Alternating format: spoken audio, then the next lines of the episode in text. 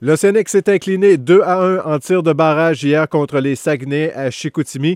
Euh, C'était parti pour une défaite en temps réglementaire, mais Dylan Mokalm a tout de même permis à l'Océanic d'obtenir un point en créant l'égalité avec à peine 33 secondes à faire en troisième. Un 20e cette saison pour Montcalm.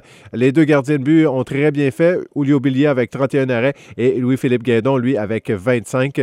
Prochain match des Knicks c'est demain contre les remparts à 16h. Puis après ça, il y aura un match également dimanche contre les Tigres à 15h.